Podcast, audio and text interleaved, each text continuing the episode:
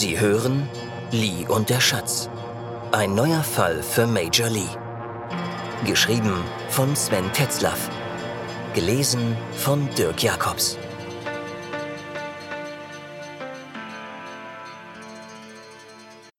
Showdown. Melanie Fight, Hiddensee, 7. Februar. Melanie hatte es plötzlich eilig. Sie hatte am Anleger die Situation mit Lee Sowen und Christine Thomas mitbekommen.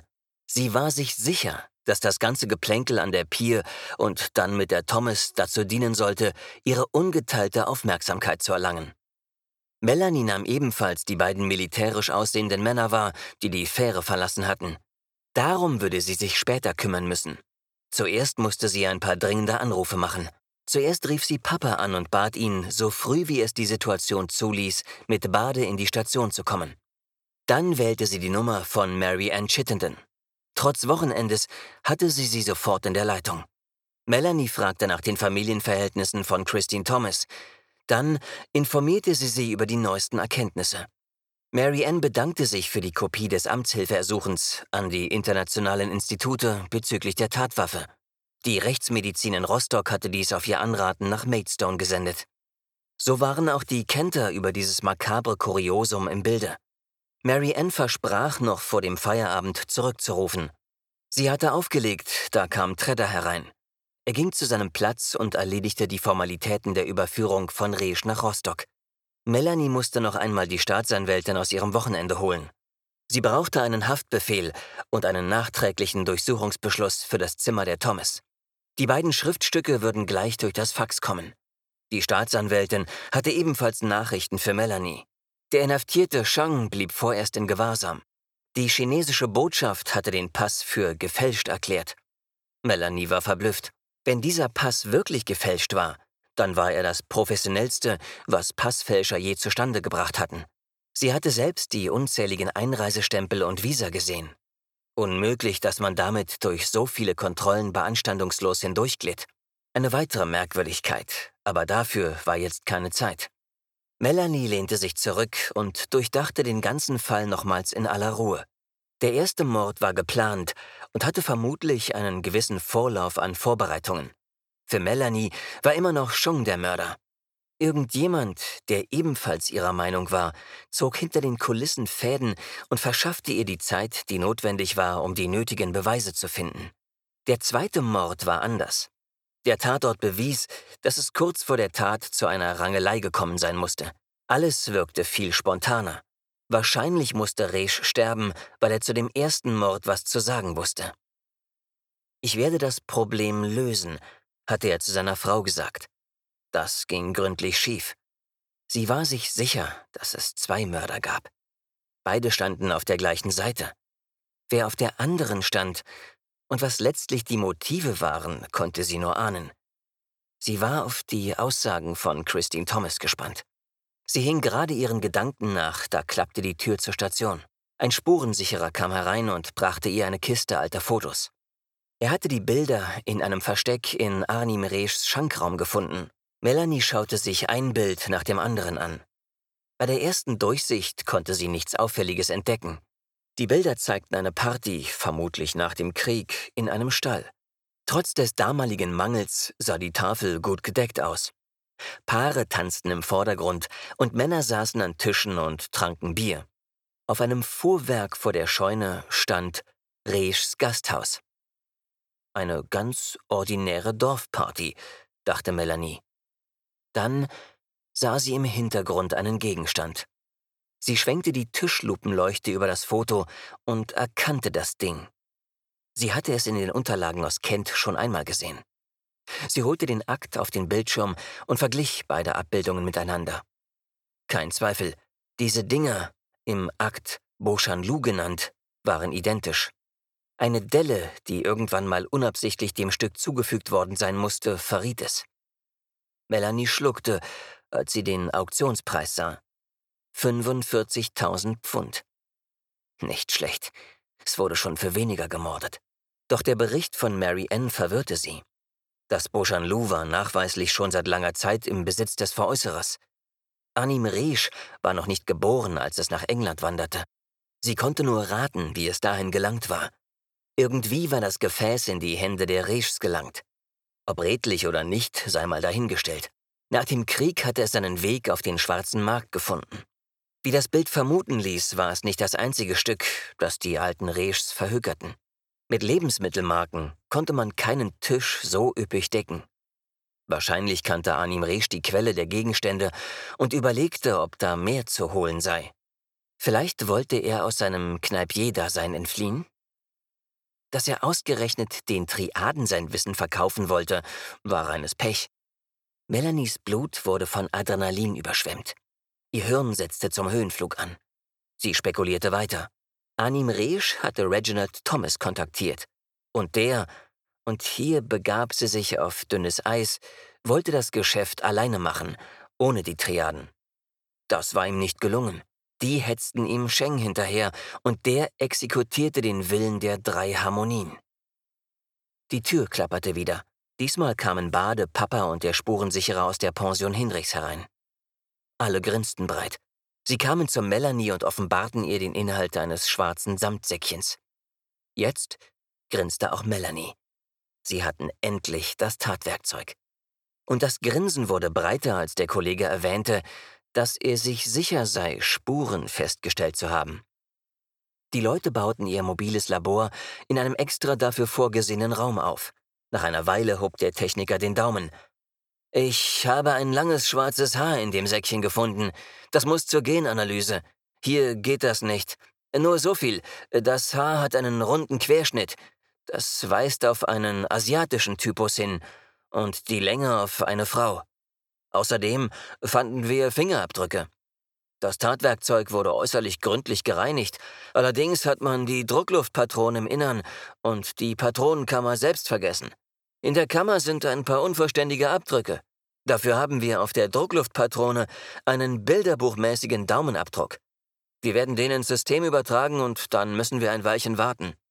Vor der verabredeten Zeit rief Mary Ann an. Melanie hörte sich den Bericht der Polizistin aufmerksam an. Soweit, sagte Mary Ann Chittenden. Ich sende dir die Informationen jetzt per E-Mail. Ich hoffe, es reicht, um den Sack zuzumachen. Alles Gute und vielleicht sieht man sich ja mal auf dieser Insel. Melanie war zufrieden. Sie hatte alles, was sie für das Verhör mit Christine Thomas brauchte. Tredder und Melanie gingen in einen Raum, der provisorisch für Befragungen eingerichtet war. Papa brachte Christine Thomas herein und stellte sich dann an die Tür. Auf dem Tisch stand ein Zoom H4 mit zwei Mikrofonen und eine Videokamera zeichnete das zugehörige Bild auf. Guten Tag, Frau Thomas. Sie wissen sicher, warum Sie hier sind. Ich möchte Ihnen vor der ganzen Prozedur die Gelegenheit geben, sich mit einem Geständnis zu erleichtern. Jeder Richter in diesem Land würde das wohl wohlwollend berücksichtigen. Sind Sie völlig verrückt geworden? Ihr Deutschen könnt immer nur Gestapo. Ich habe Rechte, auch in diesem Scheißland. Ohne Anwalt werde ich nichts sagen. Sie dürfen mich gar nicht ohne Anwalt verhören und grundlos beschuldigen schon mal gar nicht. Da haben Sie völlig recht. Geben Sie mir bitte die Nummer Ihres Anwalts. Bei Bedarf stellen wir Ihnen einen. Der ist dann vermutlich sogar früher hier. Aber um das zu klären, ich mache hier kein Verhör. Ich biete Ihnen lediglich eine Chance. Wenn Sie die nicht ergreifen wollen, dann erzähle ich Ihnen eine Geschichte. Machen Sie doch, was Sie wollen. Ohne Anwalt sage ich nichts. Gleichzeitig schob sie einen Zettel mit einer Nummer über den Tisch. Melanie gab den an Papa weiter. Der tauschte seinen Platz mit Bade. Papa telefonierte nur kurz. Ihr Anwaltsbüro hat die hiesige Vertretung kontaktiert. In ein paar Stunden wird jemand hier sein, sagte Papa in sauberem Englisch an Christine Thomas gewandt. Na gut, sagte Melanie. Dann erzähle ich Ihnen jetzt eine aufregende Geschichte. 1959 hatte der irische Kaufmann Ian McCulloch und eine Triadenprinzessin in der Kronkolonie ein Techtelmechtel. Nicht weiter schlimm, aber die Liaison blieb nicht ganz ohne Folgen. Im Jahre 1960 wurde Tsing Yi geboren. Der Vater der Prinzessin war außer sich und der Ire verschwand für immer von der Bühne. Wenn Sie mich fragen, liegt er in irgendeinem Fundament von Hongkongs Skyline. Aber das ist eine andere Geschichte. Vorher ließ der Vater von Yi in der britischen Geburtsurkunde den Namen Christine McCulloch eintragen. mit britischem Namen und den grünen Augen standen einem in der Kolonie deutlich mehr Türen offen. Als Xing Yi erwachsen wurde, erinnerte an ihre chinesischen Vorfahren nur ihr lackschwarzes Haar. Die Gene des glücklosen Iren waren sehr dominant. Ihr Großvater erzog seine Enkelin ganz im Sinne der drei Harmonien und baute sie als seine Stellvertreterin im Schatten auf. Bei diesen Worten schob Melanie ein Foto des Gangsterbosses, der gerade eine Tempelglocke anschlägt, über den Tisch. Das Bild wurde vor kurzem auf Lammer bei einem Triadentreffen aufgenommen, erklärte Melanie. Christine Thomas, die sich bislang gelangweilt gegeben hatte, starrte gebannt auf das Foto. Naja, wie Großvater vorausgesehen hatte, machte Xingye Karriere im Government und ging eine Zweckehe mit einem fleißigen Zuarbeiter der Triaden ein. Aus Christine McCulloch wurde Christine Thomas. Leider und wie vom Großvater schon lange vorausgeahnt, war ihr Ehemann Reginald Thomas nicht so loyal gegenüber seinen Brötchengebern, wie man das von ihm erwartete. Nach der Ersteigerung eines Beauchamp-Lous erfuhr er von einem Deutschen, dass da, wo das Ding herkam, vielleicht noch mehr zu holen sei. Also fuhr Reginald zu diesem Deutschen und seine Frau kam mit. Nachdem diese die Verbindungen kannte, war Reginald Thomas entbehrlich. Wei Han Chung war ihr Mann fürs Grobe. Er ermordete ihn und verließ nach getaner Arbeit die Insel. Herr Chang war jedoch so liebenswürdig, uns einen Daumenabdruck zu hinterlassen. Die Kollegen in Rostock haben sich sehr gefreut, als wir ihnen das vorhin mitteilten. Melanie legte das Tatwerkzeug auf den Tisch. Die Thomas starrte Melanie an. Ja und? Was hat das mit mir zu tun? Sie haben Ihren Mörder. Kann ich jetzt gehen? fragte sie. Nein, sagte Melanie, können Sie nicht. Wir haben dieses Ding in Ihrem Hotelzimmer gefunden. Das Haar einer Frau lag auch dabei. Vermutlich Ihres, das wird uns die Genanalyse bestätigen. Wahrscheinlich werden wir sogar noch mehr genetisch verwertbares Material finden. Kennen Sie die Waffe? Die Frau antwortete nicht, aber Melanie konnte ihre ehrliche Verwirrung und den ersten Anflug von Panik sehen. Melanie fuhr fort. Müssten Sie eigentlich kennen. Xing Ye aka Christine Thomas hat in Hongkong eine Stiftung. Übrigens kümmert sich genau in diesem Moment die dortige Polizei um dieses Konstrukt.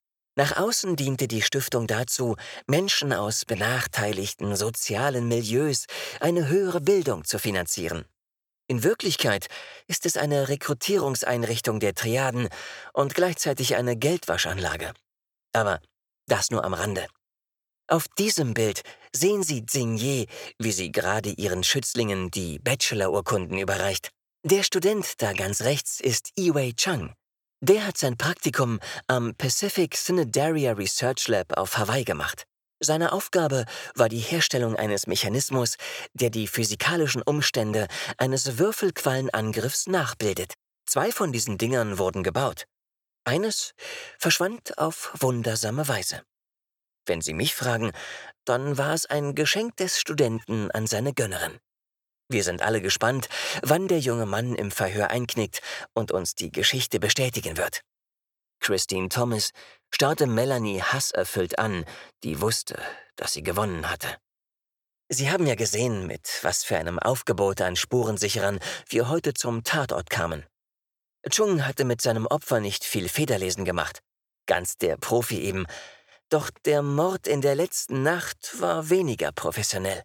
Anim Resch hatte sich noch ein bisschen gewehrt. Wir haben den Tatort nach noch so unscheinbaren Spuren abgesucht. Glauben Sie mir, wir werden Ihnen den Mord an Anim Resch zweifelsfrei nachweisen. Das Schönste habe ich mir aber bis zum Schluss aufgehoben. Die Pension Hinrichs hat am Giebel eine Webcam. Auf dem Videomaterial sieht man Sie um 4.44 Uhr Richtung Neuendorf gehen und eine halbe Stunde später wieder zurückkommen. Der Hass brach sich Bahn. Du verdammte Hure! Bolle, Bastard, scheißdeutsche Nazischlampe! Dann wechselte sie ins Kantonesische und wurde dabei noch lauter. Sie versuchte aufzustehen, aber Papa war sofort zur Stelle, drückte sie auf den Stuhl und legte ihr Handschellen an. Nach gefühlt unendlich langen Minuten war sie endlich still. Sie fixierte noch immer Melanie mit ihren grünen Augen. Der unbändige Hass war nicht aus ihrem Blick gewichen. Bade hatte vom Lärm angelockt die Tür geöffnet. Er und die Spurensicherer schauten dem Schauspiel gebannt zu. Alter Schwede, dachte Melanie, so stelle ich mir eine droidische Hexe auf Drogen vor. Das war ja richtig unheimlich. Die hat auf jeden Fall einen Knall. Plötzlich fing Signier an, in verschwurbeltem Englisch einen Satz zu zitieren. I must not cause harm or bring trouble to my sworn brothers or incense masters. If I do so, I will be killed by a myriad of swords. Als wenn sie damit Melanies Einschätzung ihrer psychischen Verfassung bestätigen wollte. Die Mörderin grinste sie höhnisch an. Da begriff Melanie. Giftkapsel! Rief Melanie laut. Papa reagierte sofort. Er riss der Frau den Kopf in den Nacken und versuchte, ihren Mund zu öffnen. Melanie rannte um den Tisch herum und hielt sie fest. Tredder stand mit offenem Mund noch immer auf der anderen Seite des Tisches, bis bei ihm die Erkenntnis endlich zündete. Doch jegliches Bemühen kam zu spät. Die Frau sackte mit Schaum vom Mund zusammen. Bade hatte sich berappelt und rief umgehend die Nummer des Inseldocks. Doch insgeheim war allen Anwesenden klar, dass hier jede Hilfe zu spät kommen würde. Drei Leichen in vier Tagen war für Hiddensee ein makabrer Rekord. Hoteliers, Restaurantbesitzer und die örtliche Politprominenz wurden unruhig und gaben sich bei Papa und Bade die Klinke in die Hand. Papa zählte die Tage bis zum Ende seiner Vertretung. Aus der ruhigen Kugel, die er auf dem Eiland schieben wollte, war nichts geworden, und er gab sich angesichts der Beschwerdeführer keinen Hoffnungen hin, dass sich das so bald ändern würde. Seine knappe Freizeit versuchte Papa mit Charlotte zu verbringen. Er und Charlotte wussten nicht, wohin das führen würde. Niemand wusste zu diesem Zeitpunkt, wohin Papa als nächstes versetzt werden würde. Sie beschlossen, darauf keine Gedanken zu verschwenden und das Ereignis auf sich zukommen zu lassen. Lee Suen und Maren hatten beschlossen, gemeinsam einen neuen Lebensabschnitt auf zwei Kontinenten zu beginnen. Sie genossen die gute Luft der Insel. Jeden Tag spannen sie neue Pläne für ihre Zukunft. Wenn Maren im Restaurant arbeitete, vergrub sich Lee in das Archiv der Hinrichs. Dabei entdeckte er die Feldkamera, mit der Hans im chinesischen Sichuan allem und jedem auf die Nerven ging. Meyerfeld würde ihm die passenden Filme und die richtige Chemie mitbringen. Und nebenbei schaute die Familie, ob nicht doch jemand die falschen, richtigen Schlüsse aus den Ereignissen zog. Die Gefahr für die drei Siegel war nicht auf ewig abgewendet. Sie hatten eine Verschnaufpause bekommen. Melanie blieb ebenfalls weitere Tage auf der Insel. Nicht ganz freiwillig. Die Innenrevision hatte eine Untersuchung des Todes von Christine Thomas angestrengt. Das war reine Routine, beruhigte sie sich. Meyerfeld ließ durchblicken, dass man im Ministerium Racheakte der Hongkonger fürchtete. Sie wollten Melanie aus der Schusslinie nehmen. Die Insel war dazu bestens geeignet. Die beiden Briten blieben beständig in ihrer Nähe. Sie würde sich bei Mary Ann bei Gelegenheit dafür bedanken. Mit etwas Glück würde sie bald Urlaub bekommen. Maidstone in Kent erschien ihr ein lohnendes Reiseziel. Sie hatte den Fall aufgeklärt, und darauf war sie stolz. Doch an ihr nagten die losen Enden und offenen Fragen. Es war unzweifelhaft, dass hier weitere Parteien ihre Finger im Spiel hatten. Irgendwann würde sie dem nachgehen, nahm sie sich fest vor. Nach ein paar Tagen verließ sie die Insel mit der Schabroder Fähre. Tredder würde sie drüben abholen und nach Stralsund fahren. Sie wartete am Anleger. Es waren nicht viele Menschen an Bord. Ein paar Bauern und ein paar Touristen, die in neonfarbene Supertextilien eingeschrumpft waren. Etwas abseits stand ein Mann unbestimmten Alters mit dunklen Haaren und einem gesunden Teint. Er war elegant gekleidet, dunkler Mantel, dunkler Schal und ein dunkler Hut. Am auffälligsten war der aus der Zeit gefallene Gehstock mit einem silbernen Drachenkopf als Knauf. Sie ging auf die Fähre. Den seltsamen Mann verlor sie am Wiesenweg aus dem Blick. Ende.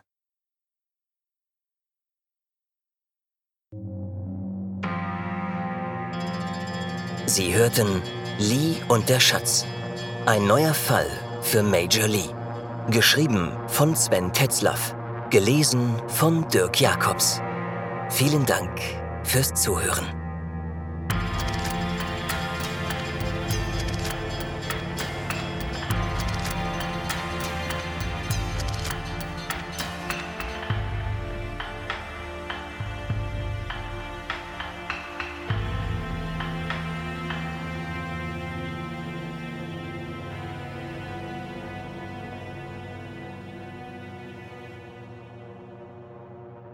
So, das ist das Ende der Geschichte Lee und der Schatz. Über die Geschichte selber brauche ich jetzt gar nicht mehr viel zu sagen. Es hat sich im Prinzip alles aufgelöst. Es sollten keine großen Rätsel mehr übrig bleiben. Die Story an sich ist zu Ende, aber es gibt bald einen zweiten Teil und ich gebe hier mal ganz kurz noch einen Ausblick auf den Inhalt des zweiten Teils, ohne zu spoilern. Auch der zweite Teil, Lee und die Musik, spielt wieder in zwei verschiedenen Zeitebenen und zwar einerseits in einer Ebene, die beginnt in den 30er Jahren in Shanghai im jüdischen Ghetto dort und eine andere Ebene, die in der Gegenwart spielt in Stralsund und Umgebung, also eine vertraute Umgebung. Und es geht um einen Mord, der in Altefähr stattgefunden hat, an einer chinesischen Studentin. Melanie und ihre Leute wissen, dass das irgendwas mit China zu tun haben könnte, sind sich aber nicht sicher, doch schließlich nach einer Zeit fordern sie Lee an. Der mittlerweile verheiratet ist, und das war ja im Prinzip im ersten Teil der Beginn, und auf Hainan lebt und ja, so langsam über ein Ende seiner Polizeikarriere nachdenkt. Er kommt dann nach Stralsund und die Sache nimmt ihren Lauf und es gibt wieder einige Wendungen, Wirrungen und so weiter. Und es ist auch diesmal eher eine cozy Geschichte, wenn auch vielleicht mit einem Hintergrund, über den es sich nachzudenken lohnt. Es gibt auch einen dritten Teil, der bereits in Arbeit ist. Der spielt nicht in Europa, sondern da geht es um die Sage des deutschen Mädchens von Pulau Ubin. Aber unsere Protagonisten sind auch dort alle wieder versammelt, also Maren, Major Lee, Melanie und auch Lim Tok wird dort wieder zu dem Team stoßen. Wann die erscheinen werden, weiß ich noch nicht. Auf jeden Fall wird es die Fortsetzung dann hier auf diesem Kanal geben. Also ab und an mal reinschauen und dann wird man hören, ob was gekommen ist, beziehungsweise einfach abonniert lassen und irgendwann schlägt dann eine neue Folge auf. Soweit und dann auf unbestimmte Zeit. Bye bye.